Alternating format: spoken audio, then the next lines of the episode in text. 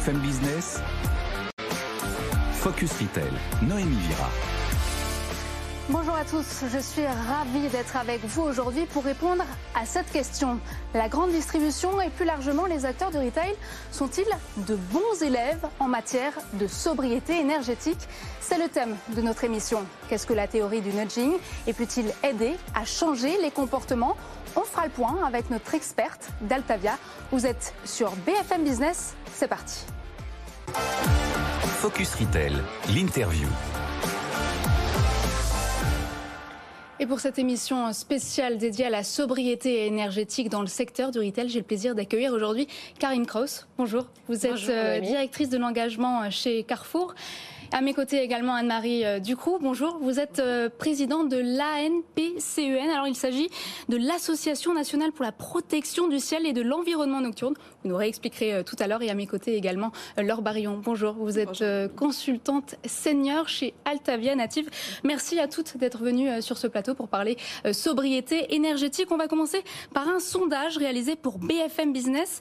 La grande distribution fournit-elle assez d'efforts en matière de sobriété énergétique? 77% des personnes sondées, des consommateurs, ont répondu non. 22% oui. Quelle est votre réaction à ce sondage, Karine Kraus? Écoutez, notre réaction, c'est que nous, on a le sentiment quand même de faire pas mal de choses en matière de sobriété énergétique, et puis j'allais dire depuis longtemps surtout. Euh, parce qu'en fait, je pense que ce qu'il faut bien comprendre, c'est que dans la grande distribution, évidemment, on a beaucoup de consommation d'énergie, et on l'appréhende depuis longtemps sous l'angle du climat. Euh, C'est-à-dire que chez Carrefour, on a une trajectoire climat depuis les accords de Paris 2015, et une trajectoire climat, chez nous, ça veut dire réduire la consommation d'énergie et passer à l'énergie renouvelable. Donc ça, on le fait depuis de nombreuses années. Euh, par exemple, les meubles froids, qui est un gros sujet sur lequel on reparlera peut-être. Il y a des portes sur les meubles froids pour évidemment limiter le gaspillage d'énergie. On a mis des portes depuis 2012. On a des centrales froides aussi pour nos surgelés, nos produits frais. Là aussi, on les modernise depuis 2015. Donc on est mobilisé depuis assez longtemps. Peut-être pour communiquer pas assez attendu peu dessus. d'Elisabeth On n'a pas attendu en effet la consommation d'énergie. On n'a pas attendu la crise énergétique de cette année. On le fait depuis de nombreuses années. Mais cela étant, on a bien vu en effet que cette année, en 2022, tout change en matière d'énergie mm. et on se mobilise encore plus. C'est un peu ça notre message. On s'était mobilisé en avril. En avril, je ne sais pas si vous vous rappelez, il y avait déjà eu un pic de consommation. RTE nous avait appelé, c'était le lundi 4 avril, et le, enfin nous avait appelé plutôt le dimanche, et le lundi matin, on avait réduit euh, la consommation énergétique dans nos magasins. Donc ça, c'était vraiment une mesure un peu one shot. Ensuite, notre PDG Alexandre Bompard a signé une charte dont on reparlera peut-être parce qu'elle est très connue, c'est la charte EcoWatt. On a été le premier distributeur à la signer en juillet. C'est une charte où en cas de surcharge du réseau électrique cet hiver, on s'engage euh, à être alerté par RTE avec une alerte orange ou une alerte rouge et réduire la consommation d'énergie euh, dans nos magasins. Et puis surtout, au-delà de tout ça, on s'engage sur la réduction d'énergie. Donc c'est ce que vous disiez, c'est le plan de, de notre première ministre qui a demandé à toutes les entreprises de réduire de 10% leur consommation d'énergie. Et on va encore plus loin. On s'est engagé sur moins 20% d'ici 2024 avec toute une série de mesures qui touchent évidemment mhm. l'éclairage parce que c'est comme un gros poste chez nous. Le froid, c'est le plus gros poste dans un magasin. Et puis plein d'éco-gestes. Donc voilà, je pense qu'on peut dire qu'on est mobilisé, on y met beaucoup de moyens, ça mobilise beaucoup d'attention. On voit bien que c'est un sujet majeur. Les grandes surfaces en général, hein, donc pas seulement Carrefour, Exactement. Euh, Casino, Leclerc, euh, Système U. Je me tourne vers vous, Anne-Marie Ducrot. Votre euh, combat, c'est la pollution lumineuse. Après avoir entendu Karine Cross, Trouvez-vous que la grande distribution fournit assez euh, d'efforts, selon vous? On n'a pas de chiffres très précis pour pouvoir l'apprécier de manière euh, suffisamment objective. Ce qu'on peut simplement dire, c'est que les entreprises de la distribution, mais c'est vrai aussi d'autres entreprises, ont en fait une multi-responsabilité quant à la sobriété énergétique, enfin différents leviers pour agir. Nous nous intéressons particulièrement aux éclairages extérieurs qui sont source de pollution lumineuse et de consommation électrique. Donc une entreprise... Cela a été acté une heure après la fermeture des magasins, hein, l'extraction euh, des On va y revenir après parce que c'est pas tout à fait ça, mais bon. D'accord. euh, ce que je voulais dire, c'est qu'une entreprise, elle a en fait à surveiller de ce point de vue son enseigne, ses enseignes lumineuses, ses vitrines, ses surfaces d'exposition, ses parkings.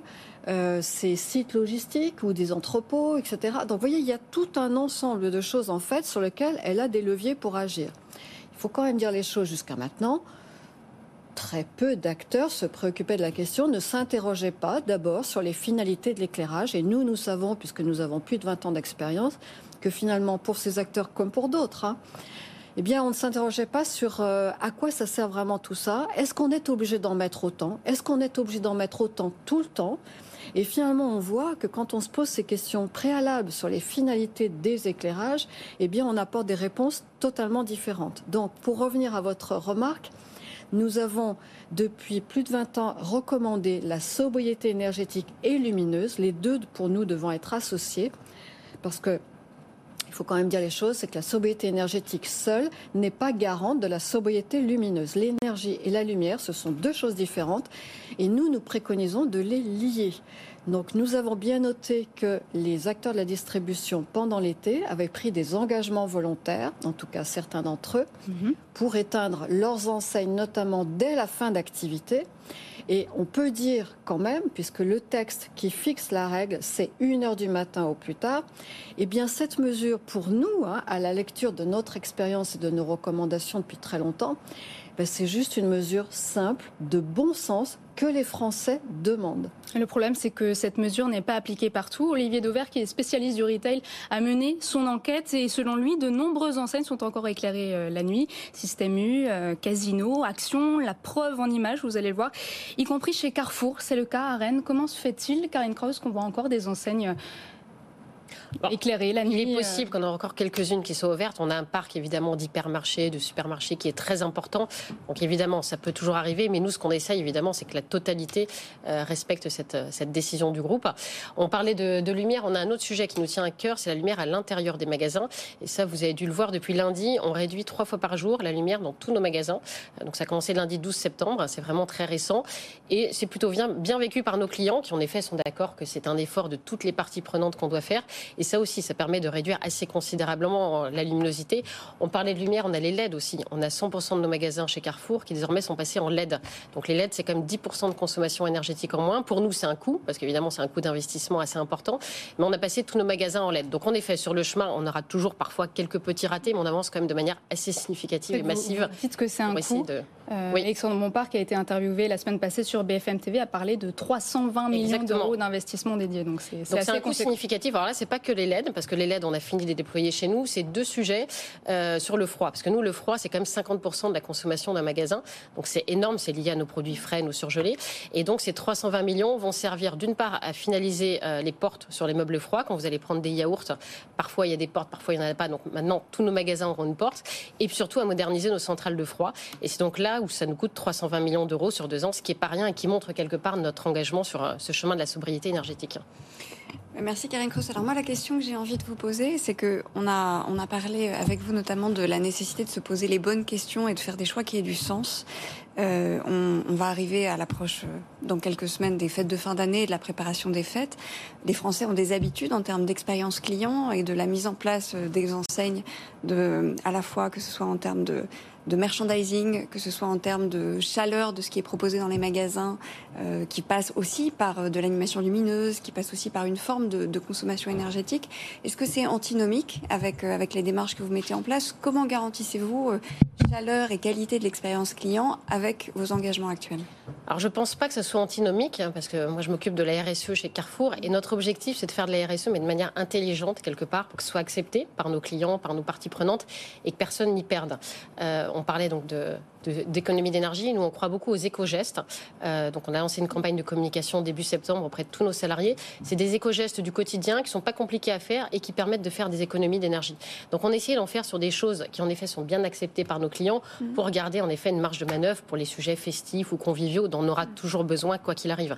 Dans ces éco-gestes, par exemple, on a des fours qui cuisent le pain. Et ben maintenant, il faut penser automatiquement, une fois que la cuisson du dernier pain est finie le soir, à l'arrêter plutôt que de le laisser en route. Mhm. Le matin, on peut mettre la climatisation ou le chauffage en route un peu plus tard. Le soir, on se refroidit par de l'air extérieur, c'est du free cooling. Donc on essaie de trouver des techniques, j'allais dire, un petit peu intelligentes mm. pour que voilà, on arrive à faire des économies d'énergie sans pour autant aller taper dans des choses plus dures et parfois plus difficilement acceptables. Mm. Alors on va passer aux questions de nos téléspectateurs. Cédric, qui est un téléspectateur fidèle de notre émission, a une recommandation pour l'enseigne Carrefour. Vous allez me dire euh, ce que vous en pensez. Il propose de réaliser euh, une grande opération commerciale où seraient vendus à prix coûtant ou le fameux minimum légal de marge de 10% tous les objets et accessoires qui permettent des économies d'énergie, comme par exemple les LED pour l'éclairage, les mitigeurs d'eau, encore les accessoires qui permettent un ajustement euh, de la température, donc euh, fameux 19 degrés. Est-ce que c'est une opération qu'on enfin, est-ce que vous pourriez travailler dessus en interne? Alors je pense que c'est une bonne idée. Après, la question que je me pose, c'est est-ce que c'est quelque part euh, du périmètre de, Carrefour? Avant de travailler chez Carrefour, je travaillais chez Veolia, où je, dirigeais la filiale qui fait des services d'efficacité énergétique, notamment pour les particuliers. Et quand on regarde le sujet des particuliers, généralement, soit il y a un sujet d'éco-geste, en effet, euh, c'est tout ce que fait le gouvernement, toutes les campagnes de sensibilisation, soit le vrai sujet, généralement, c'est l'isolation de la maison, de l'appartement. Et on sait tout le débat qu'il y a sur les passoires énergétiques, sur les passoires thermiques. Et je pense que le vrai sujet d'économie pour les particuliers, c'est souvent l'isolation. L'isolation avec de la laine de verre, de la laine de roche, remplacer les fenêtres, c'est pas forcément les produits que vend Carrefour. Mais après, pourquoi pas, faut qu'on regarde. En effet, je pense qu'en ce moment, il y a une mobilisation de tous, mais je pense que le vrai sujet pour un particulier, souvent pour réduire sa facture, c'est avant tout de mieux isoler énergétiquement sa, sa maison. Et c'est d'ailleurs le sens de toute une série d'initiatives euh, publiques. Merci à toutes d'être venues euh, sur ce plateau pour alimenter euh, cette euh, discussion sur la sobriété énergétique. Je rappelle, Karine Cross, vous êtes directrice de l'engagement chez Carrefour, Anne-Marie Ducroux, présidente de l'ANPCEN et Laure Barillon, consultante senior chez Altavia Native. On passe tout de suite au journal du retail avec Eva Jacou. Focus Retail, le journal du retail. Bonjour Eva. Bonjour Noémie. Les grandes enseignes se sont engagées à ne pas changer leurs étiquettes pendant plusieurs mois. Après le géant de la grande distribution Carrefour, c'est au tour de Casino de bloquer ses prix. Oui, l'enseigne a annoncé lundi qu'elle bloquait euh, les prix de 550 produits du quotidien jusqu'au 4 décembre. Alors l'opération inclut euh, les 50 produits Leader Price dont les prix ont déjà été bloqués euh, cet été. Et en cas d'augmentation des tarifs à cause de l'inflation, Casino s'engage à rembourser la différence entre le prix bloqué et le prix payé en caisse sous forme de bon d'achat. Galerie Lafayette poursuit son offensive sur le marché de la seconde main. Un an après avoir lancé un espace dédié dans son magasin Boulevard Haussmann, le groupe lance un service de seconde main en région intitulé Revendez. Il permet aux clients de déposer leurs vêtements euh, en échange de bons d'achat. Un service proposé en collaboration avec la start-up Friprix, spécialiste de la seconde main. Il est déjà disponible à Toulouse, Nice, Lyon, Annecy et Nantes. De ce côté, euh, Printemps lance Saison 1865, une marque mixte qui pourrait voler de ses propres ailes. Une enseigne qui se veut transgénérationnelle avec les essentiels du vestiaire. Des efforts ont été faits en matière d'éco, responsabilité. 70% des produits sont fabriqués en Europe, en France, en Italie et au Portugal. En conséquence, les prix ont été euh, revus à la hausse de 15%, comptez 139 euros pour un pull, 169 euros pour une robe et 249 euros pour un manteau. Alors, Etam prépare son célèbre défilé de lingerie. Oui, un show digital qui se tiendra dans les jardins des archives nationales. Nouveauté cette année, la marque proposera au public de porter des lunettes connectées Ray-Ban Story euh, pour vivre le défilé comme s'ils étaient au premier rang. Etam proposera des NFT euh, collector, 5 body créés en exclusivité pour le live show seront édités en 50 exemplaires numérotés. Ces NFT seront accompagnés euh, de leur avatar virtuel et donneront accès à de multiples avantages et expériences. Alors pourquoi Etam s'oriente vers le Julie Jamet, directrice marketing et communication chez Etam. Cette année, on va aller encore plus loin dans l'expérience puisque nous allons proposer une immersion directe au, cœur de notre live. La première initiative sera d'abord d'avoir un live euh, shoppable sur notre site etam.com où vous pourrez en même temps que vous visionnez le live directement mettre au panier vos coups de cœur. Et enfin, nous aurons aussi cette nouveauté, ce partenariat avec euh, Reban Stories, où nous aurons euh, le plaisir d'attribuer cinq lunettes à des invités de choix. Ça peut être une modèle, une influenceuse, une cliente. En tout cas, nous aurons leur vision très personnelle et singulière sur le show, comme une immersion parmi ces insiders disponibles directement sur notre app Etam très fraîchement lancée. Rendez-vous donc le 27 septembre prochain. Merci Eva. Avez-vous prévu d'y assister alors? Écoutez, je pense que c'est fait pour moi. Bon, à bon entendeur, si le patron d'Etam nous entend. Et tout de suite, on passe au focus. Focus Retail, le focus. Laure Barillon, notre experte, vous êtes consultante chez Altavia Native. Alors aujourd'hui, dans ce focus, nous allons parler du nudge. Alors c'est quoi le nudge, Laure? Alors Noémie, le nudge, c'est une théorie euh, issue des sciences comportementales qui propose euh, d'inciter un individu à agir sans chercher à le contraindre. Donc en fait, c'est une forme d'influence discrète euh, sur nos décisions, mais qui est bien loin de la coercition réglementaire, par exemple. Et ça concerne la sobriété énergétique? Alors tout à fait, on peut inciter les consommateurs et les citoyens à agir pour la planète un petit peu comme ça, avec des techniques douces. Vous avez des exemples? Alors oui, euh, il y a différents euh, exemples qui existent qui sont de plus grande, plus ou moins grande ampleur, et notamment, euh, par exemple, une initiative assez amusante qu'on retrouve dans différents endroits avec les mégots on a l'habitude de voir des mégots jetés partout, et notamment à Londres, il y a eu deux grandes poubelles qui ont été euh, proposées pour voter pour son joueur de foot préféré, Ronaldo et Messi. Vous votez en jetant votre mégot dans l'une ou l'autre, et ça fait une grosse économie. C'est pas mal ça, comme idée. Oui, Donc ça, c'est un premier exemple. Et alors, dans les applications marketing pour les fournisseurs, par exemple, dans le domaine de l'hygiène, tout simplement le, produit hygiénique, le PQ, euh, il y a des, des, des industriels qui se penchent sur y aurait-il un moyen d'inciter à en consommer moins en changeant les couleurs des feuilles ou en mettant des petits liserés pour dire ça suffit. voilà. Ah, j'adore, je vais commander ça, tiens. Et à plus grande échelle alors à plus grande échelle, pour être un peu plus sérieux, euh, l'urbanisme, l'aménagement est par exemple un, immeuble qui se construit dans le 13e arrondissement, 100% dédié au nudge, euh, qui sera livré en 2023, avec des initiatives comme par exemple le fait que tous les pommeaux de douche des, appartements changent de couleur en fonction de la consommation d'eau euh, qui sera faite. Et avec du vert, il passe au rouge par exemple voilà, un signal assez fort. Et associé à ça, il y aura aussi tout un mécanisme de challenge entre voisins avec une publication régulière des consommations de chacun qui incitera euh, quelque part à regarder aussi si on fait bien à l'échelle de la collectivité. L'information seule ne suffit pas à transformer les comportements, selon vous? Bah, si c'était le cas, on mangerait tous 5 fruits et légumes par jour. C'est vrai. Je ne sais pas si c'est votre cas. Non, mais disons que pas mon cas. Le principe du nudge, c'est de s'appuyer bien sûr sur les émotions, mais aussi sur des biais cognitifs comme euh, la désirabilité sociale, le changement d'habitude, euh, la valorisation entre pairs. Donc autant d'éléments qui nous, qui nous permettent d'agir les uns par rapport aux autres. Et peut-il y avoir un effet rebond? Alors c'est toute la question. C'est-à-dire qu'effectivement, le nudge aujourd'hui, euh, on ne sait pas encore exactement bien à long terme euh, si ça fonctionne ou s'il ne peut pas y avoir un effet d'infantilisation ou de sentiment d'infantilisation. Euh, c'est pourquoi moi j'aurais tendance à penser que c'est surtout une grande incitation et peut-être un premier pas nécessaire pour qu'après peut-être le législateur puisse instaurer de façon plus douce euh, des mécaniques qui seront déjà à l'œuvre euh, chez tout le monde. Analyse intéressante. Merci Laure Barillon. Vous restez avec nous. Tout de suite, on va découvrir notre start-up de la semaine. Focus Retail, le pitch. La mission de notre start-up du jour, réduire l'impact environnemental de la lumière avec de la bioluminescence. Une idée que vous avez déjà eue à l'âge de 23 ans. Sandra Ray, bonjour. Bonjour. Vous êtes euh, fondatrice de Glowy. On peut dire que les bactéries marines sont vos meilleurs amis pour produire de la lumière. Est-ce que vous pouvez nous donner une définition, votre définition de la bioluminescence? Oui. Alors la bioluminescence, c'est la capacité qu'ont beaucoup d'organismes vivants à produire de la lumière. Et donc ça va euh, des lucioles vers luisants sur Terre en passant par des champignons.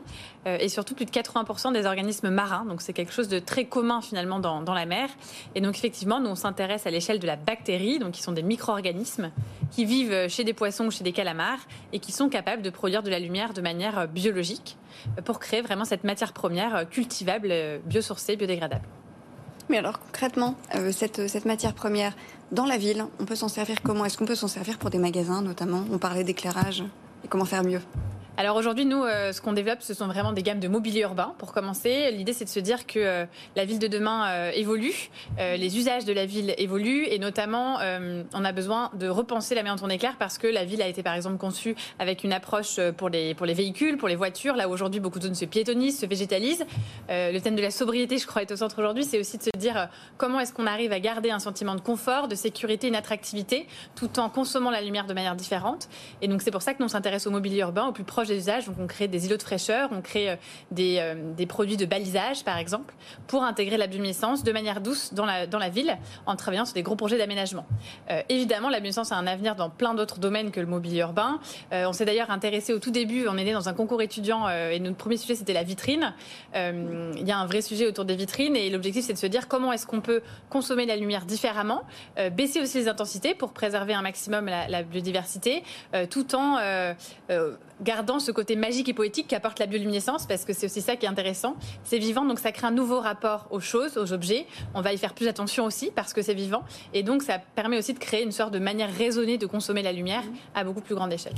La nuisance lumineuse, c'est votre domaine, Anne-Marie Ducrot. Vous êtes porte-parole de l'ANPCN. Qu'est-ce que vous pensez de cette innovation? On est toujours intéressé par des innovations qui peuvent améliorer la situation actuelle, puisque la pollution lumineuse, elle a notamment des impacts sur le vivant au sens large, c'est-à-dire les humains et la biodiversité. Et il faut aussi rappeler que la biodiversité, elle est majoritairement nocturne et pas euh, diurne, contrairement à ce que beaucoup de gens imaginent. Néanmoins, puisqu'ils sont, ces espèces sont adaptées à la vie euh, nocturne, elles n'ont absolument pas besoin de nos lumières, qui sont beaucoup trop nombreuses, beaucoup trop puissantes, beaucoup trop blanches, etc. Euh, là où je serais euh, réservée ou en attente d'informations peut-être complémentaires, c'est que euh, c'est typiquement une solution qui agit sur une question énergétique plus que sur une question lumineuse, parce que euh, on remplace l'électricité par un autre type de source de lumière, mais on ne résout pas forcément toutes les questions de la lumière. Par exemple, les éclairages des panneaux euh, de publicité ne sont pas des éclairages dirigés. La pollution lumineuse, par exemple, c'est une question de diriger une lumière et non pas de la diffracter ou de la diffuser partout. Donc cette question n'est pas résolue.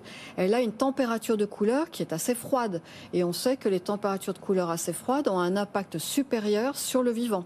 Donc vous voyez, il y a quand même plein de questions à l'intérieur de la question, même si ça peut être une piste à explorer ou à regarder de manière très objective, mais euh, avec des questions ça peut être une piste à explorer, effectivement. Moi, ce que je me pose comme question, c'est qu'il n'y a pas d'interrupteur, euh, ni d'assistant vocal. Comment on fait pour couper cette lumière, cette bioluminescence? Il y a différentes manières de, la couper, et notamment euh, la manière dont c'est conçu, c'est des sortes d'aquariums. Et donc, on peut euh, vider, enfin, le système est automatisé, donc très facilement, on peut aller cacher en fait cette lumière-là, ce qui permet de, ne pas la voir quand on a besoin. Le, système est vraiment conçu comme ça. Si je peux rajouter juste quelque chose sur effectivement la, la qualité lumière et le fait que ça ne résolve pas tous les problèmes, justement, ce qu'on essaie de faire, c'est et c'est pour ça qu'on travaille vraiment avec les collectivités, euh, d'instaurer une nouvelle philosophie de mise en lumière. Et notamment, la bioluminescence, c'est aussi un bon prétexte pour les aider à baisser de manière globale euh, leurs intensités qui est déjà dans leurs esprits, mais qui euh, la LED n'a pas aidé là-dessus, puisque la LED est beaucoup plus performante euh, en termes d'intensité, donc ça a fait aussi augmenter cette pollution lumineuse. Et donc c'est aussi un, une excuse un prétexte qu'on leur met entre les mains pour explorer cette, euh, cette piste. et puis sur la, sur la biodiversité en tant que telle, il y a effectivement la biodiversité est perçue par les organismes vivants de manière assez différente, puisque parfois dans la nature elle sert à attirer des prédateurs, parfois elle sert à, enfin pas attirer des prédateurs, ça serait vraiment contre-productif, attirer une proie ou éloigner des prédateurs. Parfois elle sert pour se reproduire. Et, donc la bioluminescence, est-ce qu'elle attire autant d'insectes que des panneaux LED bah, Justement, on a fait là une première partie expérimentation. Alors, il faut le prendre avec des pincettes parce que c'est une étude préliminaire avec un office génie écologique euh, où on a comparé en fait euh, un panneau bioluminescent avec un panneau de LED à la même intensité, donc une intensité plus faible que ce qui existe dans le paysage urbain, et ensuite un panneau à intensité qui existe dans le paysage urbain. Euh, le constat, c'est qu'à la fois en termes qualitatifs et en termes quantitatifs, donc sur le nombre d'insectes notamment qui s'est posé sur ces scènes de lumière, on n'en a quasiment aucun avec la bioluminescence. Il y en a un peu plus sur les LED avec du, euh, la même intensité et évidemment beaucoup plus sur de la grande intensité. Et la deuxième chose sur le qualitatif, c'est le type d'organisme que ça a attiré et notamment euh, la catégorie des papillons de nuit qui sont les, un des organismes les plus sensibles. Euh, il n'y a aucun papillon de nuit qui a été près de la bioluminescence. Donc comme je dis, c'est préliminaire, ça a été fait sur deux semaines, donc c'est une échelle qui est assez courte et à petite échelle. Donc maintenant l'objectif c'est d'aller beaucoup plus loin à la fois en termes d'échelle. Au salon Innopolis, vous allez présenter votre autre projet oui, au Salon Innopolis, on va présenter euh, la semaine prochaine notre premier mobilier urbain bioluminescent, qui est un îlot de fraîcheur, euh, qui est un, mobilier euh, qui, est, déclinable et qui va permettre de repenser, c'est pour ça qu'on s'intéresse au mobilier urbain et pas simplement au mat d'éclairage, de séparer un peu de cette approche très traditionnelle pour mettre de la lumière plus à, plus à hauteur d'homme, de manière assez différente, pour pouvoir changer ce paysage urbain. Rendez-vous au salon Innopolis. Merci Sandra Ray. Je rappelle que vous êtes donc fondatrice de Glowy. Anne-Marie Ducroux, porte-parole de la NPCEN e et Laure Barion, euh, experte chez Altavia Native. On passe tout de suite aux chiffres de la semaine. Focus Retail, le chiffre de la semaine. Laure Barion, vous êtes euh, consultante chez Altavia Native. On va passer aux chiffres de la semaine. L'envolée des tarifs continue, les tarifs de l'énergie, les factures explosent. Ben oui, les factures explosent. La multiplication du prix du mégawattheure est de 11,7. Elle est passée de 85 euros à 1000 euros en un an à consommation égale. Néanmoins, pour les particuliers, le gouvernement a mis en place un bouclier tarifaire qui limite cette hausse à 4%. Et il n'y a pas de bouclier tarifaire pour les industriels? Alors pour les industriels non, parce qu'ils se fournissent via les prix du marché de gros et cette hausse n'est pas capée. Donc certains producteurs vont se retrouver en grande difficulté et en nécessité de chercher des alternatives. Vous avez des exemples? Alors par exemple, on peut, on peut effectivement citer les producteurs de fruits et légumes. Euh, pour prendre un cas, ça va être celui des producteurs d'endives. Donc les producteurs d'endives, ce qu'il faut savoir, c'est que ce légume qui a été très euh, euh, plébiscité pendant les confinements, avant la mise en terre, les racines doivent être congelées à moins, donc conservées à moins de degrés et ensuite 16 degrés pendant tout le temps de la pousse. Ah ça, consomme l'endive. Absolument. Ça peut être une augmentation de 4 fois à, à hiver égal entre les prix d'avant et les prix de maintenant. Quelles sont les options face à cette flambée des prix de l'électricité? Alors pour ces producteurs-là, si euh, ils ne veulent pas déposer de bilan, couper tout ce qui est coupable en termes d'économie, bien sûr. Et après, certains produisent leur propre énergie. Et ça, c'est écologique Alors ça dépend de la façon dont ils s'y prennent. Certains ont été euh, obligés de se fournir et de prendre des groupes électrogènes. Ah, donc ça, ça fonctionne au gazole, donc c'est pas très écologique. Mais d'autres ont anticipé et euh, se sont euh, dotés de panneaux photovoltaïques. donc ça, ça demande un investissement qui est fort, mais qui peut être amorti dans le temps. Donc ça demande effectivement une conscience collective et une responsabilité de tous pour demain. Merci Laure Barillon. Je rappelle que vous êtes consultante chez Altavia Native. C'est la fin de cette émission. Merci de nous avoir suivis. Vous pourrez la retrouver sur le site BFM Business ou encore en podcast. Quant à moi, je vous retrouve la semaine prochaine, même heure, même endroit. Et d'ici là, je vous souhaite une excellente fin de week-end sur BFM Business. Focus Retail, la distribution de demain s'invente aujourd'hui.